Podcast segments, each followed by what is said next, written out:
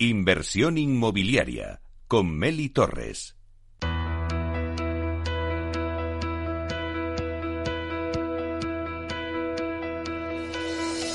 Aula de Innovación. En nuestra sección de Aula de Innovación queremos acercar cada jueves el sector inmobiliario a la innovación. Y para ello contamos con Vía Celere, empresa pionera y referente en este campo con 14 certificados de I+D y más de 45 innovaciones en sus más de 11 años. Comprar una casa es una de las decisiones más importantes de nuestra vida. Durante el proceso de compra surgen muchas dudas sobre muchos conceptos. Bueno, pues para resolverlo, Vía Celere ha creado la Wikicasa, donde semanalmente eh, os vamos contando en nuestra aula de innovación terminología relacionada con el sector inmobiliario. En la Wikicasa de esta semana tenemos con nosotros a Guiomar Eguren, que es técnico de marketing e interiorismo en Vía Celere, y nos va a contar eh, esta terminología de qué es el piso piloto. Buenos días, Guiomar. Buenos días, ¿qué tal? Bueno, cuéntanos un Pues poquito. mira. Sí, cuéntanos un poquito qué es un piso piloto. Bueno, pues un piso piloto es una vivienda totalmente terminada, decorada y amueblada, que permite al cliente interesado eh, experimentar en primera persona cómo será una vivienda, descubriendo sus interiores y espacios, como si de una casa real se tratase. Y Guiomar, ¿cuál es la utilidad en realidad de los pisos piloto? Bueno, pues los pisos pilotos son una herramienta de venta fundamental para las promotoras inmobiliarias, ya que nos permite explicar el proyecto dentro de la realidad de una vivienda, haciendo el proceso mucho más experiencial en el que el cliente puede ver las calidades, eh, la distribución y la funcionalidad de los espacios. Entendemos que la compra de una casa es uno de los momentos más importantes en la vida de una persona y necesita ver y tocar mm, lo que va a comprar. Sin embargo, no podemos olvidar que las nuevas tecnologías también han revolucionado, revolucionado el concepto de piso piloto tradicional. Ahora la visita también puede hacerse de manera virtual en la web de, de la promoción, desde el salón de la casa, lo que nos permite llegar a muchas más personas al eliminar el desplazamiento. ¿Y qué papel juega el interiorismo, por ejemplo, en esta herramienta? Bien, pues, pues en el éxito de un piso piloto es clave su decoración para dar vida a estas viviendas efímeras, mostrar eh, su potencial al cliente y transmitirle sensaciones positivas. En definitiva, consiste en conectar con el cliente, eh, que entre en dicho espacio y que se sienta como en casa. Eh, para concebir el piso piloto perfecto y que cumpla con los objetivos de venta es primordial entender las necesidades del público objetivo de la promoción que se trate. Pues no es lo mismo montar eh, un piloto en Madrid para clientes nacionales que otro en Costa del Sol para compradores internacionales. Bueno, pues muchísimas gracias, Guiomar Eguren, técnico de marketing e interiorismo en Vía Celere, por hablarnos de esta terminología del piso piloto y contarnos más sobre ello. Muchísimas gracias. Encantada, gracias a vosotros.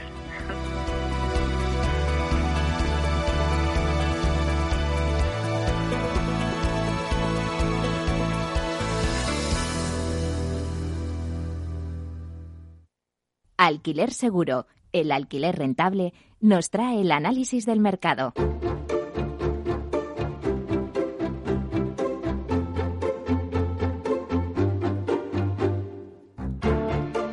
Bueno, pues en mitad de una pandemia sin precedentes hay empresas del sector que continúan creciendo y expandiéndose, no solo a nivel nacional. David Caraballo, director comercial de Alquiler Seguro, nos va a hablar hoy de la llegada de Alquiler Seguro a Portugal y de un estudio que acaban de presentar sobre el mercado residencial portugués. Vamos a darle paso. Buenos días, David. Muy buenos días, Meli. Bueno, pues lo primero, David, enhorabuena por esa apertura en Lisboa, que creo que la verdad ha tenido muy buena acogida. Sí, sí, muchas gracias. Es decir, la verdad es que ha tenido eh, una acogida realmente eh, buena mmm, porque eh, estamos en un momento en que la desprotección de los propietarios es más acuciada también por la, por la situación de la, de la pandemia y la situación laboral que están teniendo los candidatos que llegan a alquilar una vivienda. Los propietarios ahora mismo también necesitan ingresos constantes, garantizar el cobro y sobre todo un asesoramiento, un asesoramiento legal. Lo que nos hemos encontrado allí en Portugal es mucho propietario que no sabe ni qué tipo de reforma hacer a la vivienda, ni qué tipo de contrato tiene que firmar, ni qué tiene que pedirle a un inquilino y, luego la parte, la parte legal, pues eh, un gran desconocimiento de los cambios legislativos que se han provocado un poco por la, por la pandemia. Entonces, la acogida ha sido buenísima. Incluso, bueno, en, eh, algunos propietarios han dicho que, que, gracias por, por, ofrecer este producto allí en, concretamente en, Lisboa, que es donde, donde hemos abierto la primera oficina. Qué bueno. Y a ver, David, ¿por qué el mercado portugués? ¿Por qué os habéis decidido abrir allí en, en Lisboa? Bueno, lo primero por eh, la similitud eh, y la cercanía que tiene con el mercado con el mercado español, tanto en cuanto a legislación como a costumbres y usos. La, gran diferencia que nos hemos encontrado también es, son los tiempos en los que se encuentra el mercado, el mercado portugués. Pero sobre todo la decisión de abrir allí es por la, por la similitud de mercados y de, y de usos de los dos países. Claro. Eh, ¿Qué diferencia hay entre el mercado portugués y el español? Bueno, si comparáramos estos dos mercados, eh, concretamente hablando del mercado del alquiler, eh, en distintos espacios de tiempo podríamos decir que son muy similares, porque en España ya vivimos la, falta de oferta de, viviendas en alquiler. cuando nosotros empezamos en España hace 14 años, solo el 7% de las viviendas estaba estaba en el mercado del alquiler y, en esa situación se encuentra ahora mismo Portugal con una oferta muy baja, muy baja, muy baja, provocada por el miedo a, poner en alquiler. Entonces nos estamos encontrando como un eh, regreso al pasado de lo que nos encontramos en el mercado español en hace mucho, hace, 14 años. Eh, diferencia, la gran diferencia es que el propietario en Portugal no tiene unas reducciones eh, eh, con respecto a los ingresos que, y a los impuestos que paga por los ingresos que tiene del alquiler. Eh, esto hace que un propietario, a la hora de poner una vivienda en alquiler, si tiene dudas de, de, la garantía de cobro, pues como el riesgo es, mucho mayor por los impuestos que paga, la vivienda la deja cerrada. ¿Qué nos hemos encontrado nosotros con, con Aluga Seguro? Que estamos consiguiendo abrir esas viviendas. De entrada hay muchísima expectación y muchísimas preguntas que nos están haciendo al respecto del producto, eh, porque si ellos tienen la garantía de cobro, además asesorados legalmente, pues entonces sí que ponen la vivienda en alquiler. Entonces, es, es un poco una avalancha porque vemos propietarios que, nos preguntan por nuestros servicios y tienen la vivienda cerrada, pero que no la tienen cerrada desde hace un año, que la tienen cerrada hace cinco años. Entonces, claro, eh, esto conlleva también que hay que hacer una adecuación de la vivienda para poder ofrecerla en el mercado, o sea que el asesoramiento es de, principio hasta fin. Claro, se necesitaba ahí esa seguridad, ¿no? Para sacarla en alquiler. ¿Y qué objetivos eh, perseguirá Aluga Seguro? Pues eh, queremos estar en, tres, en tres ubicaciones, que sería una ubicación norte, en, lo que sería la zona más de, de Oporto, y, en, un plazo, en un plazo inferior a un año, porque la estrategia que hemos seguido es hacer una, hacer una campaña publicitaria a nivel nacional, en vez de concentrarnos en Lisboa. Y claro, nos está entrando desde de Aveiro, nos están entrando de, Oporto, nos están entrando de, muchos sitios. Entonces, lo que tenemos que hacer ahora es un análisis de, la demanda que estamos recibiendo para, expandir. Pero vamos, la, la, política que vamos a hacer es expandir para, para poder dar servicio en, los núcleos donde, donde mayor población hay, que es donde, como por ejemplo en España, que estamos en las principales, las principales ciudades. Y esa es la, ese es el objetivo, estar en el menor tiempo posible en la mayor eh, número de, ciudades principales de Portugal. David, justo durante la inauguración de vuestra oficina y en Lisboa presentasteis un estudio, Radiografía del Mercado del Alquiler en Portugal. ¿Cuáles son las principales conclusiones de este estudio? Bueno, pues lo, más llamativo eh, y la mayor conclusión es que únicamente el 33% de las viviendas que están publicadas, que están en alquiler eh, y disponibles en Portugal, son, son asequibles. Eh, en Lisboa, concretamente, solo el 25%.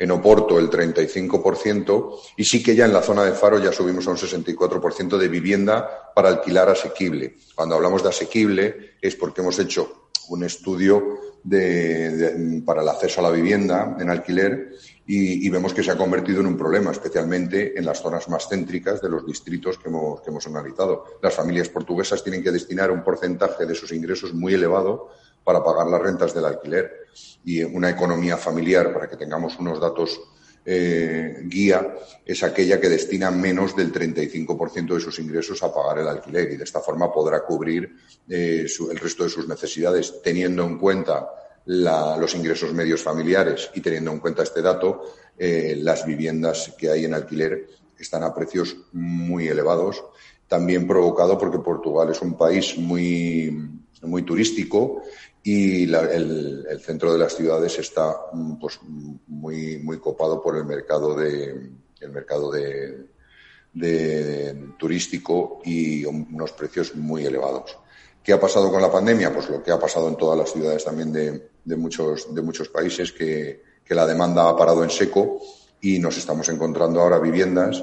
Eh, comentábamos de, las viviendas que, estaban cerradas porque, porque no podían ponerlas en alquiler por la rentabilidad, por, porque no tienen esa garantía, pero ahora nos estamos encontrando vivienda eh, infinitamente adaptada para entrar a vivir y con unas calidades muy altas porque estaba destinado a turístico y ahora nos está alquilando. Entonces hay también mm, ya más mm, perfil inversor con bastantes viviendas que está recalculando y haciendo cuentas para transformarlo en residencial. Evidentemente, si tiene una garantía, como tiene con, nosotros del cobro el día 5 y el análisis que hacemos del inquilino para cuidar esas viviendas, pues sí que le salen las cuentas para decirle, mira, prefiero destinar la vivienda a residencial cinco años o siete, dependiendo la, legislación en cada sitio y, poder y poder sacar una rentabilidad, porque ahora mismo están paradas las viviendas de, turístico, sobre todo allí en Portugal es turismo inglés,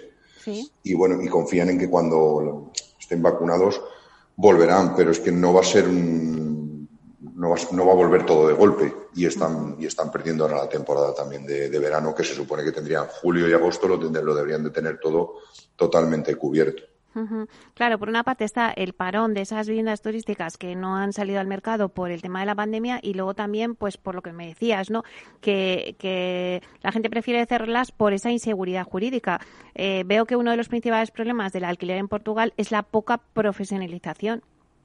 Sí, sí, sí. Eh, de hecho, eh, datos del mercado, calculamos que casi el 50% de las viviendas que se alquilan se hace de forma particular, lo que implica un mayor riesgo de, sufrir impago. Eh, por contra, lo que se hace muchas veces para la economía sumergida que hay, pues es para pagar menos impuestos. Y esto es que es inversamente proporcional al resultado, porque al final por ahorrar el, pago de impuestos eh, se puede incurrir en, impagos del inquilino y al no tener todo regularizado y, hecho correctamente según la ley, pues que no tenga derecho a reclamar los impagos. Entonces, esto, esto, esto al final no es, no es un buen sistema, es mejor hacer las cosas en base a la ley porque luego sí se pueden reclamar, reclamar los derechos. Eh, una de, los, de las misiones que nosotros tenemos eh, es profesionalizar este mercado del alquiler dándole esa confianza al propietario, como comentamos, de un análisis profesional del inquilino, unos contratos en base a la ley y, por supuesto, esta va a ser la rentabilidad que vas a recibir y te la garantizo. Una vez que se garantiza la rentabilidad, dice, bueno, pues vamos a hacer las cosas bien, que también se duerme más tranquilo, no solo, no todo, no todo es dinero.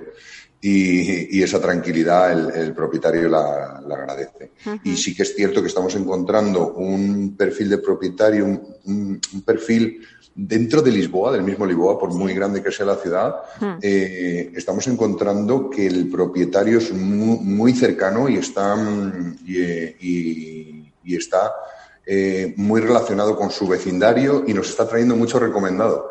Es decir, que, hay una relación más, más cercana entre, entre vecindarios. Y bueno, y esto siempre, siempre favorece.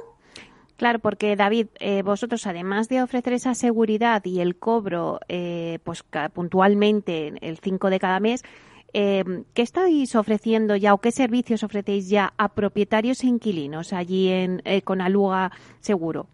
Bueno, pues con Aluga Seguro lo que les estamos haciendo, lo primero es un asesoramiento, como comentábamos, a todas aquellas viviendas que llevan cerradas muchos años y necesitan una adaptación. Evidentemente, esta adaptación tiene un coste y tiene que ser lo más eh, eh, ajustado para poder sacar una rentabilidad. Eh, y evidentemente el inquilino requiere unas, tiene unas necesidades de que la vivienda tenga todos los suministros dados de alta, que, evidentemente está limpia, que esté adaptada toda la cocina, porque hoy en día, como pasa en España, eh, la filosofía del alquiler conlleva a que no vas desplazando frigorífico y lavadora por todas las casas que vas alquilando. Entonces, que, antes sí se hacía, ¿eh? sí, sí, antes sí. se hacía. Pero hoy en día eh, este dinamismo conlleva a que una vivienda es mucho más comercial cuando está bien adaptada y evidentemente pues nosotros lo que les proporcionamos es un análisis de cómo eh, se puede adaptar, aparte de proporcionarle pues dentro de todos los acuerdos que tenemos nosotros eh, unos precios mucho más ajustados para que puedan adaptar esa vivienda. Y eso, eso es muy interesante. Y luego de cara a los propietarios también, la parte, no solo la parte legal, sino la parte contable, ayudarles a hacer las cuentas reales de la rentabilidad que van, que van a sacar, hacerle un análisis del inquilino eh, fehaciente porque mm, muchos no tienen las herramientas necesarias, como hemos comentado otras veces, para decir, esta nómina que me está presentando este inquilino es una nómina veraz o, está ingresando esto, tiene eh, gastos ocultos que luego no que luego le van a perjudicar y no va a poder pagar la renta. Entonces, gracias a nuestro scoring específico eh, de, de, alquiler a los inquilinos conseguimos pues eh, seleccionar ese inquilino fiable y solvente para, los propietarios. Porque David, ahora mismo allí, ¿qué rentabilidad se puede obtener eh, si pones tu piso en alquiler allí en Lisboa? No sé, darnos una horquilla o una media. Mm, pues mira, es que esto depende mucho porque hay, hay rentabilidades. Por ejemplo, estuvimos en el día de la inauguración con un propietario que tiene tres pisos. Sí y, los pisos los había comprado a un, muy bajo precio. Entonces, claro, la rentabilidad que le salía era de un 15% hmm. bruto, que se le quedaba en un 13,5 neto. Hmm. Eh, es, una rentabilidad muy buena, pero claro, porque tuvo un precio de compra muy bajo. Entonces, es que la rentabilidad va muy asociada al precio de compra. Y ahora mismo, como está el mercado, pues se puede estar consiguiendo un 10% de rentabilidad bruta eh, en el mercado, pues, viendo un poco los precios que, hay de, venta y, cómo están los alquileres, una rentabilidad bruta de un, 10% se está, se está sacando. Y David, si algún oyente nos está escuchando y está interesado en vuestros servicios que ofrecéis en Portugal, ¿cómo se pueden contactar con vosotros?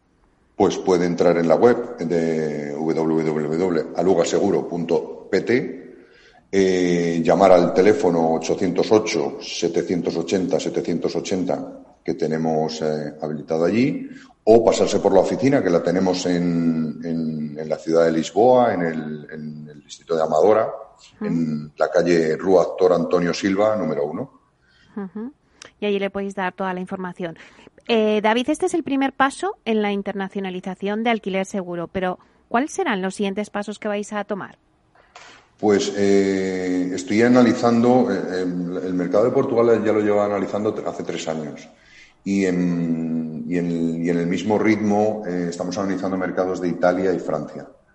serían pues, a priori los primeros pasos si los análisis que estamos realizando y, y eh, los puntos de control, porque lo que hacemos es, para hacer un análisis, vemos eh, fotografías de mercado en distintas situaciones. Eh, la fotografía de mercado, dada la pandemia ahora mismo, está desnaturalizada un poco. la foto actual, ¿no? O la foto del último, de los últimos seis meses. Y, y, lo que vamos haciendo es metiendo puntos de control sobre viviendas y analizando la morosidad de forma que no vemos eh, solo fotografías, sino vemos evoluciones y tendencias y, esto es lo que nos hará decidirnos eh, por un mercado primero o, por otro. Bueno, y, esto hemos hablado mucho de Portugal, pero no me quiero ir sin dejar una pincelada de lo que está pasando en España en alquiler seguro, porque seguís creciendo y abriendo nuevas oficinas y emplazamientos.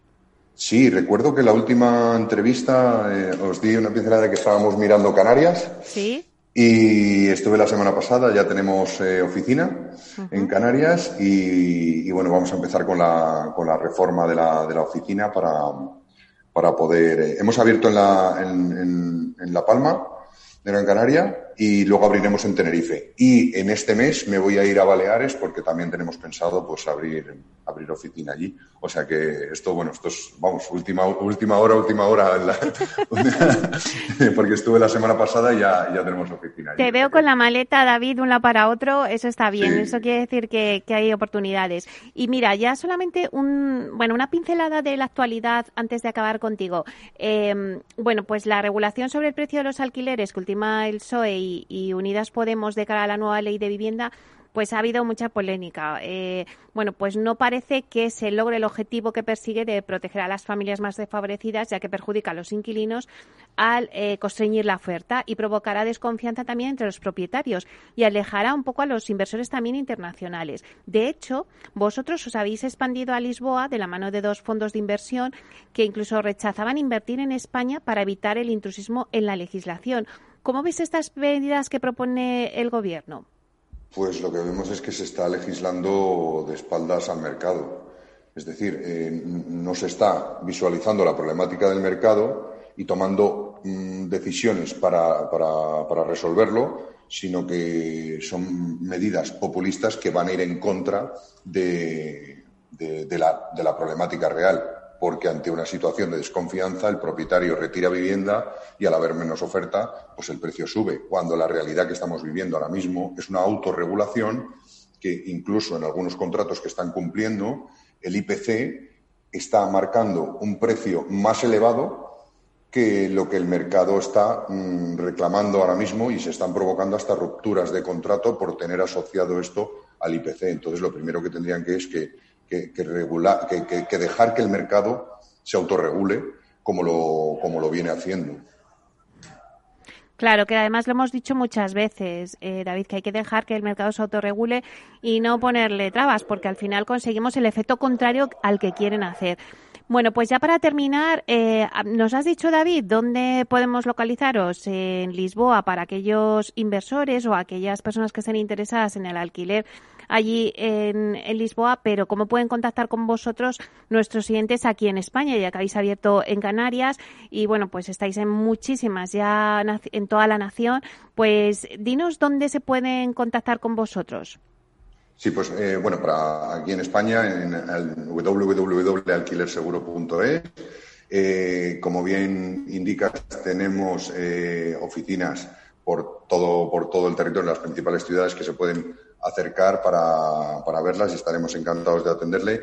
Y, eh, y, bueno, en, Canarias, dentro de, dentro de nada, en cuanto acabemos la obra, que será cuestión de, cuestión de 15 días. Y, y, por supuesto nos pueden llamar al 902 37 57 77 para, para cualquier información que, que, necesiten. Pues muchísimas gracias, David Caraballo, director comercial de Alquiler Seguro. Un placer. Muchas gracias y buen día. Hasta pronto.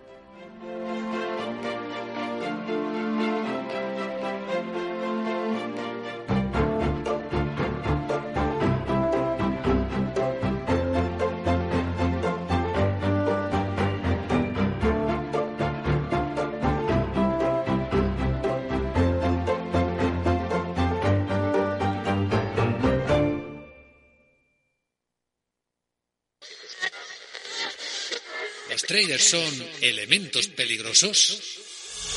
Operación Trader. ¿Te atreverías?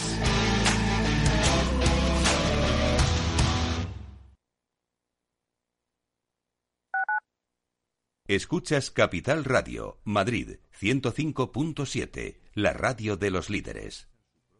Esto te estás perdiendo si no escuchas a Luis Vicente Muñoz en Capital, La Bolsa y la Vida. Luis de Guindos, vicepresidente del Banco Central Europeo. La economía española eh, sorprende, sorprende siempre para, para, para bien en los momentos más, más difíciles. Este, es un momento de una extrema complejidad. Eh, yo creo que les diría es, eh, tenemos una economía que es competitiva gracias a las reformas que se hicieron en su momento. Yo estoy convencido que la economía española pues votará y volverá a generar empleo con intensidad y volveremos a crecer por encima de la media. No te confundas. Capital, la bolsa y la vida con Luis Vicente Muñoz, el original.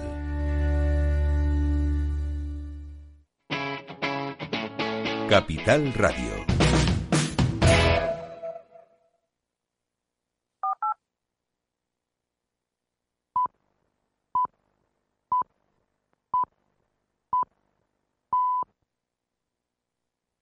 Capital Radio, la genuina radio económica.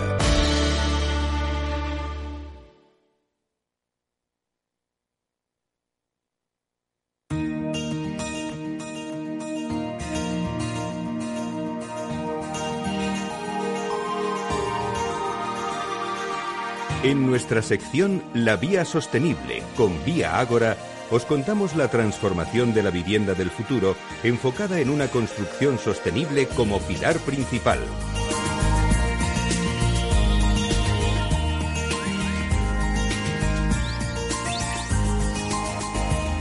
Bueno, pues hoy en la sección La Vía Sostenible con Vía Agora vamos a hablar, entre otras cosas, de residuos, de su problemática y de medidas para resolver su mala gestión y masiva producción. Bueno, para hablarnos de este tema tenemos hoy con nosotros a Ana Elisa Rodríguez, que es directora de la Fundación Gómez Pintado de Vía Ágora. Y vamos ya a saludarla. Buenos días, Ana Elisa. Muy buenos días, Mary. Un placer, como siempre, estar contigo y con los oyentes en la Vía Sostenible. Bueno, pues el placer es nuestro. Eh, hoy nos hablas de residuos, bueno, entre otras cosas, pero ¿qué porcentajes, Ana Elisa, de, de residuos genera la construcción? Pues te va a sorprender, Mili. Mira, para que se hagan una idea, una idea a nuestros oyentes de lo que suponen los residuos, eh, la Unión Europea produce más de 2.500 millones de toneladas de residuos al año. Eh, de hecho, y según estadísticas del Eurostat, eh, los datos de la generación de residuos por actividades y hogares del año 2018 en Europa situaban en el primer puesto al sector de la construcción y la demolición con un 36% del total, mientras que el quinto puesto lo ocupaban los hogares europeos, es decir, los ciudadanos, con el 8,2%. Eh, si la misma estadística de generación de residuos por actividades de hogares en el año 2018 la analizamos para España, el sector de la construcción y demolición sigue estando en el primer puesto, con un total del 29,8% de residuos, mientras que el tercer puesto lo ocupaban los hogares, con 17,7%. Es decir, em, que el sector de la construcción y demolición sigue estando en primer lugar y que la categoría de los hogares en España daba lugar a que dobláramos eh, la cantidad de residuos que generábamos. Recuerdo que es un 17,7 frente a un 8,2 en el resto de Europa, fíjate. Y Anelisa, ¿qué reflexión podemos hacer eh, con todos estos datos que nos expones? Pues, en primer lugar, que el sector de la construcción y la demolición es determinante en la producción de residuos. Eso lo tenemos que tener clarísimo. Y a su vez que el ciudadano, es decir, cada uno de nosotros, somos primordiales si queremos revertir nuestro actual modelo de economía lineal y pasar a un modelo de economía circular. Y ahora que me hablas de economía lineal y circular, explícanos un poquito cuál es la diferencia. Pues el modelo económico actual predominante es la economía lineal. ¿Eh? Como su propio nombre indica, consiste en la extracción de materias primas, el procesado de las mismas para convertirlas en producto y en el desecho del producto cuando se acaba su vida útil o cuando considero que ya no es funcional. Por tanto, la economía lineal se fundamenta en un consumo constante, eh, en el usar y tirar, y en consecuencia genera grandes impactos negativos en el medio ambiente por sobreexplotación de los recursos, que además recordemos que son finitos, por la cantidad de energía que se requiere para producir de cero constantemente y por la cantidad ingente de residuos que generamos al desechar el producto y al producirlo. Sin embargo, la, economía circular se basa en un modelo sostenible que consiste en mantener los materiales y los recursos el máximo tiempo posible en el ciclo productivo y en la economía, ¿eh? sin perder el valor. Es decir, la economía circular no desecha el producto final y lo convierte en basura, sino que la totalidad del producto o sus componentes se utilizan de nuevo como recurso, como materia prima, para formar de un nuevo, formar parte de un nuevo ciclo de vida. Cuéntanos un poquito más de esa economía circular que nos dices que donde bueno, pues no se desecha el producto final ni lo convierte en basura. Eh, pues la economía circular es un modelo de producción y consumo que implica reutilizar, reparar, renovar, compartir, alquilar, reciclar, etcétera, etcétera. Eh, todas las veces que sea posible para crear un valor añadido. De esta forma se dilata, como te digo, el ciclo de vida de los productos, ¿no? Es decir, con la, con la economía circular sobrepasamos esas famosas tres R de reutilizar, reciclar y reducir en las que ni el sector inmobiliario ni la sociedad debemos anclarnos ni perdurar.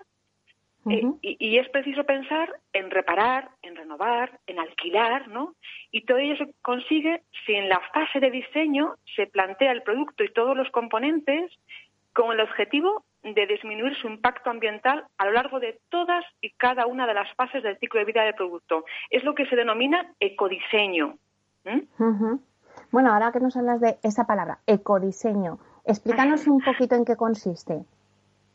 Em, el ecodiseño es el único medio, te diría, para lograr modelos de economía circular. De hecho, el ecodiseño y la economía circular son inseparables, Meli. Pensemos en ejemplos míos, en un teléfono móvil, que es muy sencillo de visualizar, eh, que en un mm. momento dado, pues ese teléfono móvil yo pudiera enviar a fábrica y se pudiera actualizar, ¿no? Eso daría lugar a un teléfono móvil menos en la basura y además el fabricante produciría em, eh, un, teléfono de igual calidad y consumiría menos energía e insumos. ¿Qué pasaría si además todos los componentes del móvil tuvieran prevista su ciclabilidad? Es decir, que todos sus componentes se pueden utilizar en otros procesos productivos y, por ejemplo, el chip de ese móvil puede ser un chip para una nueva lavadora, por ejemplo. Y si además mando a reparar el móvil sin necesidad de comprar uno nuevo, y si además alquilo el móvil en vez de comprarlo, bueno, no para de contarte opciones, Meli. Es decir, es pensar y actuar de manera diferente a la que estamos totalmente habituados. Claro, la verdad es que con estos ejemplos que nos estás comentando, Anelisa, del móvil, pues la verdad es que lo vemos muy claro. Pero ¿por qué tenemos que cambiar a una economía circular? ¿Por qué ahora el ecodiseño? En este respecto me gustaría rememorar el discurso ante el Parlamento Europeo de Ursula eh, von der Leyen, ¿no? de la presidenta de la Comisión Europea, en julio del año 2019, cuando se comprometió a hacer de Europa un líder mundial de economía circular y a proponer un nuevo plan de economía circular centrado en el uso sostenible de los recursos. Contestando a tu pregunta, Meli, teniendo presente cuál es esa, senda que está marcando la Unión Europea, uno de los principales motivos para avanzar hacia una economía circular es el aumento de la demanda de materias primas y la escasez de los recursos. Porque insisto que las materias primas son finitas, Además, la población mundial continúa creciendo y la demanda está aumentando de una manera desmedida. Y, por supuesto, el impacto en el medio ambiente y el clima es otro de los factores primordiales. Tengamos presente que la extracción y el uso de materias primas tiene consecuencias medioambientales al aumentar el consumo de energía y las emisiones de CO2, mientras que, eh, que un uso más inteligente, eficiente y sostenible de las materias primas reduce obviamente tales emisiones. ¿Y cuáles son los beneficios? Vamos a centrarnos en los beneficios ahora. Eso es bueno. Pues mira, eh, actualmente la producción de los materiales que usamos a diario son responsables del 45% de las emisiones de CO2. Por tanto, medidas como la prevención de residuos, el ecodiseño y la reutilización ahorrarían dinero a las empresas y reduciría las emisiones de gases de efecto invernadero. Asimismo, avanzar hacia una economía más circular no solo reduciría la presión sobre el medio ambiente, sino que mejoraría la seguridad de suministro de materias primas. Por supuesto, estimularía la competitividad, la innovación, el crecimiento económico también. De hecho, la Comisión Europea eh, estima en un 0,5 adicional de crecimiento, 0,5% adicional de crecimiento del PIB y, por supuesto, el empleo. El empleo también ahí la Comisión Europea eh, ha estimado en 700.000 los puestos de trabajo que se generarían solo en la Unión Europea de cara a 2030 si llevamos a cabo y abordamos esta economía circular. Y, además, pues proporcionaría a los consumidores productos más duraderos e innovadores que les generaría, por supuesto, un ahorro y una mayor calidad de vida. Claro. Y, por ejemplo, en el ámbito de la construcción, eh, ¿a ti te gustan los ejemplos y que nos lo pones tan claro siempre con, ejemplos? ¿Qué ejemplos me puedes aportar de economía circular? Pues mira, un ejemplo, por ejemplo, es eh, Kenotec, valga la redundancia, Kenotec, empresa británica que fabrica el ladrillo Cabric, eh, cuya materia prima es en un 90% residuos de construcción. Además, no necesita ser quemado en un horno y, por tanto, produce una décima parte de las emisiones de CO2 con respecto a los ladrillos convencionales. Otro ejemplo, las placas eh, de yeso laminado de Placo, por ejemplo. Placo Saint-Gobain eh, ha implementado un servicio de reciclaje de los residuos de placa yeso y, en concreto te proporcionan los contenedores para depositar en ellos los recortes de instalación o, los restos de demolición en obra y todo ese material vuelve al proceso productivo para fabricar nuevas placas de yeso. Eh, otro ejemplo más cercano, edificio Sócrates en España, que es el primer edificio basado en la economía circular que ha utilizado criterios eh, crandle to crandle, de la cuna a la cuna, de lo que llamaremos también MEDI.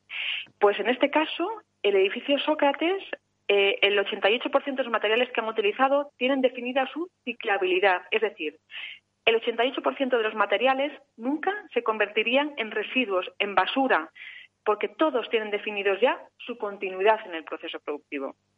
Bueno, la verdad es que nos has puesto tres ejemplos que lo hemos visto muy claro y, te agradecemos muchísimo que, que, nos hayas explicado ¿no? el proceso y por qué es tan importante reducir estos residuos en la construcción. Muchísimas gracias, Ana Elisa. Nada, muchas gracias, Mary, por darnos la oportunidad y por explicar más en detalle qué es la economía circular, porque es el camino. No hay otra vía hacia la sostenibilidad, la economía circular. Gracias, Meli, gracias a los oyentes. Pues muchísimas gracias. Buen día, Ana Elisa. Gracias. Gracias.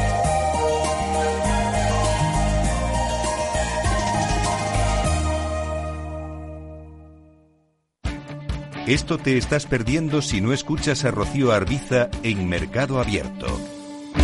Luis Pita, consejero delegado de Preahorro. Ahorrar a final de mes, como nos han enseñado, no es la forma de ahorrar. ¿Cuál es la forma de ahorrar que funciona? Es ahorrar a principio de mes y de forma automática. Exactamente igual que pagamos el alquiler de la casa, a principio de mes ahorramos la cantidad que uno considere. Puede ser, pueden ser 20 euros, pueden ser 50 euros, pueden ser 200 euros, lo que cada uno pueda ahorrar, pero lo ahorras de forma automática a principio de mes. Mercado Abierto con Rocío Arbiza.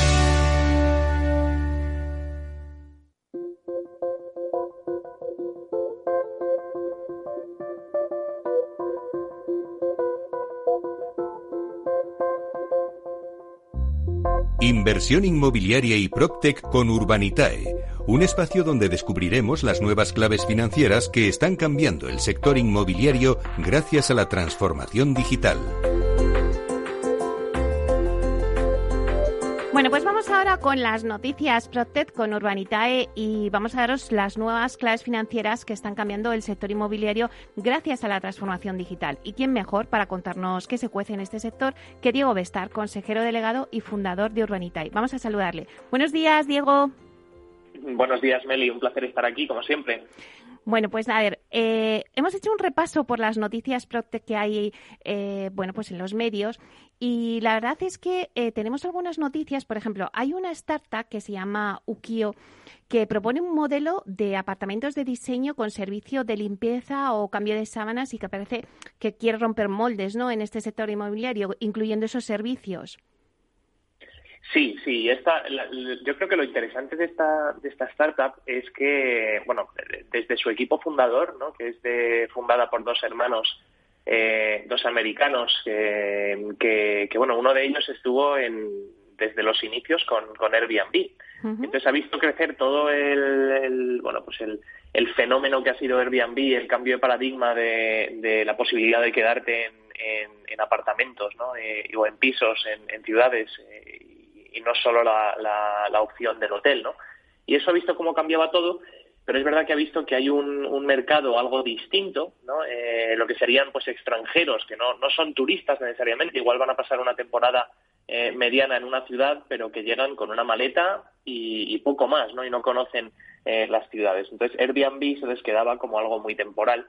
y, bueno, pues estos, estos hermanos, uno de ellos estando en Airbnb, vio que había un nicho distinto eh, a lo que estaba haciendo Airbnb, que en Estados Unidos además ya estaba siendo explotado, y dijo, pues oye, me voy a Barcelona y lo monto en Barcelona, ¿no? Y, básicamente, pues se han venido para acá y, han montado Ukio, que, que de hecho el nombre viene de, parece ser que quiere decir vivir el momento en japonés, o sea que tiene un, un, eh, un, significado muy trascendental, ¿no? Como aquel que dice.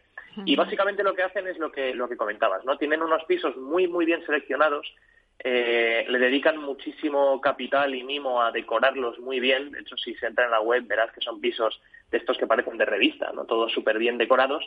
Y, además van llave en mano, como aquel que dice. Es decir, incluyen limpieza diaria, incluyen cambio de sábanas cada, cada X días.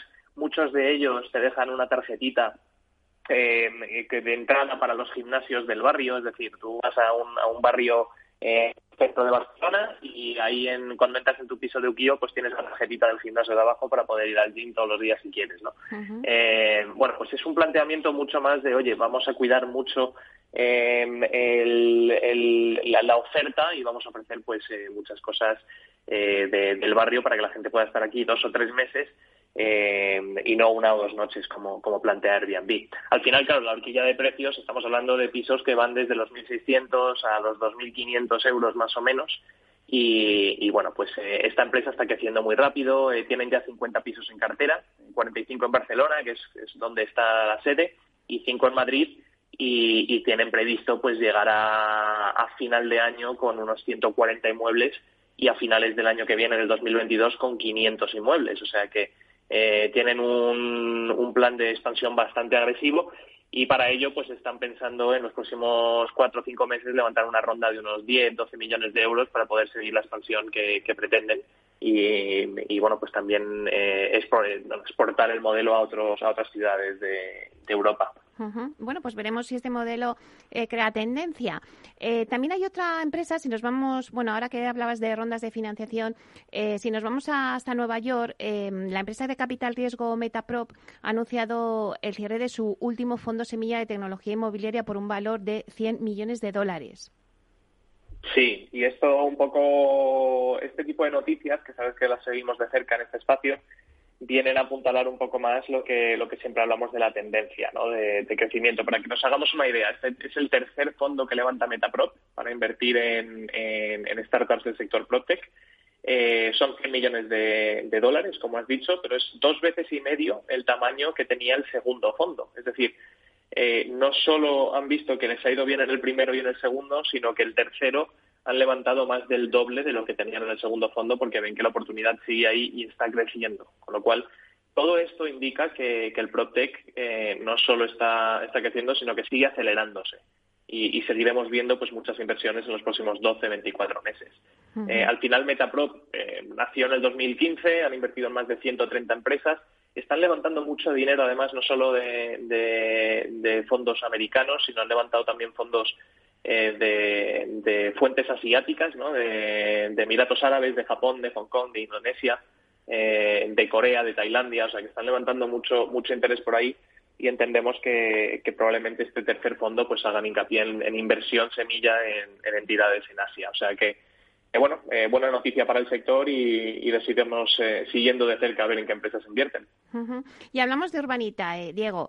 Eh, bueno, creo que esta tarde, concretamente a las 4, abrís eh, vuestro proyecto que ya nos anunciasteis el otro día en Torrejón de Ardoz. Cuéntanos, ¿cómo va a ser? Pues sí, abrimos esta tarde a la hora habitual, a las 4 de la tarde abrimos un, proyecto nuevo. Eh, nos quedamos en Madrid, en Torrejón de Ardoz específicamente. Es un proyecto en el que vamos a financiar el 80% de, de la compra de un, de un suelo, el otro 20% lo pone el promotor y, bueno, es un ticket de un millón y medio de euros, con lo cual pues debería, en esta ocasión sí deberían eh, poder invertir muchos más inversores que en las últimas, que, como sabes se cerraron muy muy rápido y, bueno, pues hubo mucha gente que se quedó fuera. Es un proyectazo, la verdad. Eh, es una rentabilidad estimada del 30% en unos 24 meses más o menos y es la fase 2 de una primera fase que el promotor sacó hace menos de un mes y que ya está prácticamente en su totalidad vendida. Eh, de hecho, en esa primera fase lo que ocurrió es que se vendió tan rápido que hubo gente que se quedó, eh, se quedó fuera y, que se han puesto en la lista de espera para la segunda, eh, para la segunda, para la segunda fase que estamos financiando nosotros. Con lo cual, bueno, a nivel comercial está bastante bien atada. El promotor es un promotor con muchísima experiencia y mucho, una trayectoria muy larga. Se llama Trinosa y llevamos, bueno, la verdad es que llevamos tiempo queriendo trabajar con ellos y bueno, pues veremos qué tal funciona el proyecto. A priori hay mucho apetito y, probablemente se financie en poco tiempo, como es habitual. Cuéntanos un poquito en qué consiste el proyecto. Pues es en, comprar el suelo de la, de la segunda fase. Son 13 chalets. Eh, la verdad es que son chalets que ahora mismo, y sobre todo después de la pandemia, están muy demandados. ¿no? Son chalets adosados, pero son relativamente grandes, tienen su piscina, tienen su jardín eh, y, bueno, la verdad es que son son súper bonitos. Eh, cualquiera que entre a la página web puede ver puede ver los renders. De precio están muy bien para la zona eh, y la verdad es que esto ha hecho que, la primera fase, que es muy similar, pues se haya vendido lo rápido que te he contado, ¿no? En cuestión de dos semanas vendieron 10 de los 13 chalets y, bueno, pues eh, la verdad es que es un, es un tipo de inmueble súper demandado, sobre todo después del coronavirus. La gente está pidiendo jardín y, piscina, así que esperamos que siga funcionando muy bien a nivel comercial. Bueno, pues seguro sé que sí. Bueno, pues ese, este ticket que es de un millón y medio, yo creo que va a dar eh, cabida a muchos que están ahí siempre y que se quedan a las puertas, Diego, y que no pueden, se acaban en cuestión de segundos, acabáis el ticket. A ver si este dura un poquito más y pueden acceder aquellos que, quieran y que nos estén escuchando. Ya saben que esta tarde, a partir de las cuatro, pues abrís este nuevo proyecto de Torrejón de Ardot. Pero Diego, después de Torrejón de Ardot, eh, ¿cuál va? ¿Nos adelantas algún otro proyecto? Venga, sí, me animo y, os adelanto. Tenemos otro proyecto ya listo em, que probablemente publicaremos mañana mismo, ¿vale? Para, para toda la base inversora. Los que no estáis escuchando lo habéis oído hoy en primicia. Em, vamos a publicar un proyecto de, de garajes en Barcelona. Y es un proyecto muy chulo porque al final es, hemos logrado, bueno, el promotor ha logrado poner de acuerdo a una comunidad de propietarios que tenía un garaje que tenía algunas disputas y, entre los propietarios y tal y, ha logrado desenmarañar el, tema y quedarse con, este garaje, que es un garaje que está en bruto ahora mismo. Y básicamente el proyecto consiste en comprar el, garaje, eh, habilitarlo, es decir, pues eh, hacer las divisiones, las luces, el pintar las rayas del suelo, todo esto, y, vendérselo a los propios vecinos del edificio. Por lo cual, a nivel de riesgo comercial hay muy poquito. Y, la verdad es que la rentabilidad es muy, muy atractiva también. Así que nada, mañana anunciaremos todos los datos en detalle pero ese probablemente salga la semana que viene, martes o miércoles. Así cerramos el mes con, otro proyectazo. Bueno, bueno, pues nada, estaremos muy atentos que en este, que además, como tú dices, eh, si va para los vecinos, pues está todo comercializado. Así que, pues muchísimas gracias, Diego Bestar, eh, consejero delegado de Urbanitae, por estar aquí con nosotros y contarnos las noticias del Proctec. Muchas gracias, Meli, un placer. Hasta pronto.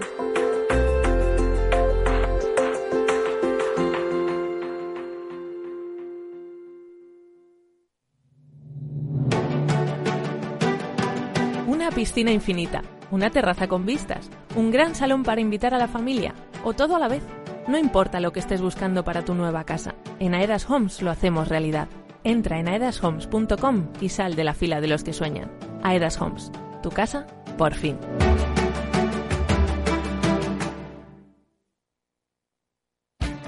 Esto te estás perdiendo si no escuchas a Rocío Arbiza en Mercado Abierto. Roberto Moro, analista de Apta Negocios. Prefiero hacer caso a los gráficos que, por supuesto, no son la panacea universal, pero sí es, a mi entender, la herramienta que mejor funciona. Y menos el por qué, el gráfico incorpora absolutamente todo y, sobre todo, me habla de una asepsia tremenda, porque me hace no tener en cuenta eh, lo que esté diciendo en cada momento eh, Angela Merkel, ni lo que esté diciendo el gobernador del Banco Central, ni dónde esté el Producto Interior Bruto de Birmania. Me da igual. Mercado Abierto con Rocío Arbiza.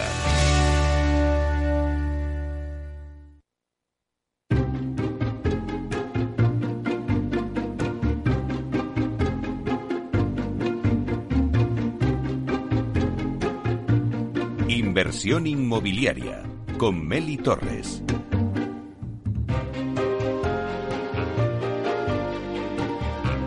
Bueno, pues seguimos aquí en inversión inmobiliaria y nada, ahora llegaremos a las, a las 12, el informativo de las 12. Del mediodía y después vamos a tener, en vez de tener hoy debate, vamos a tener dos entrevistas que son muy interesantes porque vamos a coger el pulso al sector de los centros comerciales eh, con LAR España. LAR España fue la primera SOCIMI que se constituyó en España y ha sido luego la primera que se especializó en centros comerciales y había completado poco antes de la pandemia un completo plan de modernización de la mayoría de sus 14 centros, pero bueno, luego llegó la pandemia y vamos a analizar hoy eh, un poco cómo les ha afectado la pandemia a este desarrollo que te habían empezado y lo vamos a hacer con eh, John Armentia Mendaza, que es director corporativo y Chief Financial Officer de LAR España, para que nos cuente, bueno, pues ahora que ya estamos todos un poco más eh, vacunados y que ya vamos un poquito hacia la normalidad, ¿cómo está afectando todo esto, esa normalidad también en los centros comerciales que tanto se han visto afectados durante la pandemia? Después eh, tendremos con nosotros un espacio que es nuestro espacio del Rincón del Inversor. vamos a hablar en esta ocasión con Vides One. Bides One es el marketplace inmobiliario digital especializado en la compra-venta de propiedades online que ha conseguido su negocio de subastas inmobiliarias en España consolidarlo y vender más de 250 propiedades por un valor superior a los 40 millones de euros.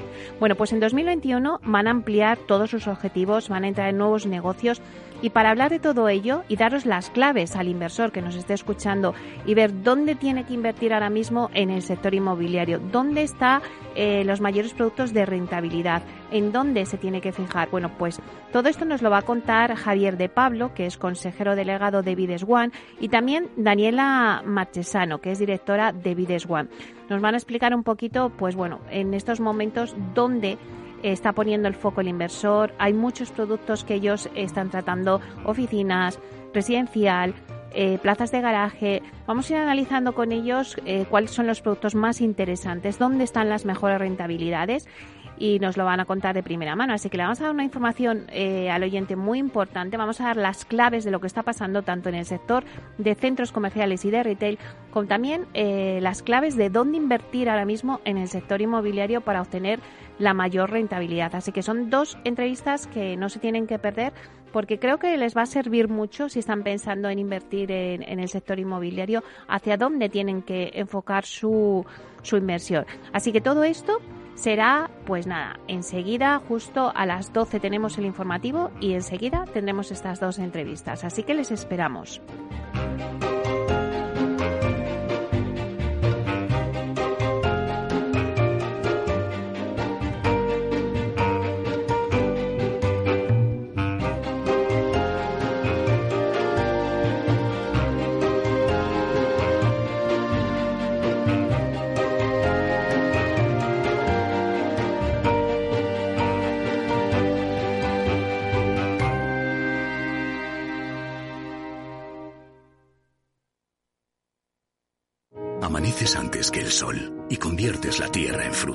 Y superas plagas y tormentas y viento, granizo y cada día empiezas de nuevo. Eres de una naturaleza especial. Por eso hay un seguro especial para ti. Y ahora es el momento de contratar tu seguro de cítricos. Agroseguro, más que un seguro. Capital Radio Madrid 105.7 si te gusta la cocina gallega de siempre, en el Mesón Gallego 1 y el Mesón Gallego 2 encontrarás los mejores pescados y mariscos de las costas junto a recetas de la Galicia interior, además de las carnes de Sanabria y los mejores embutidos de Zamora y nuestra terraza. Te esperamos en la calle Muller 35, teléfono 91 579 3623 y en la Plaza de la Remonta 13, teléfono 91 579 0769. Una recomendación del programa gastronómico Mesa y Descanso. Gráficas Naciones. Más de 50 años de experiencia en el sector de las artes gráficas. Apostamos por la última tecnología tanto en impresión offset como en digital y gran formato. Realizamos todo tipo de impresión. Tarjetas de visita, folletos, libros, vinilos, decoración y montaje de stands. Más información en el 91 629 2145 o en gráficasnaciones.es. Disfruta de la mejor cocina gallega en Montes de Galicia. Todo un clásico moderno en el barrio de Salamanca. Disfruta de la variada dieta atlántica, de las mejores carnes y pescados tratados con respeto y transparencia y regados con una de las mejores bodegas de la zona. En grupo, en familia o en pareja, Montes de Galicia te ofrece el espacio perfecto en cada ocasión. Esto te estás perdiendo si no escuchas a Rocío Arbiza en Mercado Abierto. Francisco Polo, alto comisionado para España Nación Emprendedora. Es que España se convierta en un paraíso de talento. Somos capaces de desarrollar el talento, lo sabemos, tenemos de las mejores universidades del mundo, pero tenemos que ser capaces también de retener y de atraer ese talento, cosa que ya vimos en aquella crisis del año 2008 que no fuimos capaces. Necesitamos dotarnos de las mejores herramientas para retener y atraer ese talento. Mercado Abierto con Rocío Arbiza.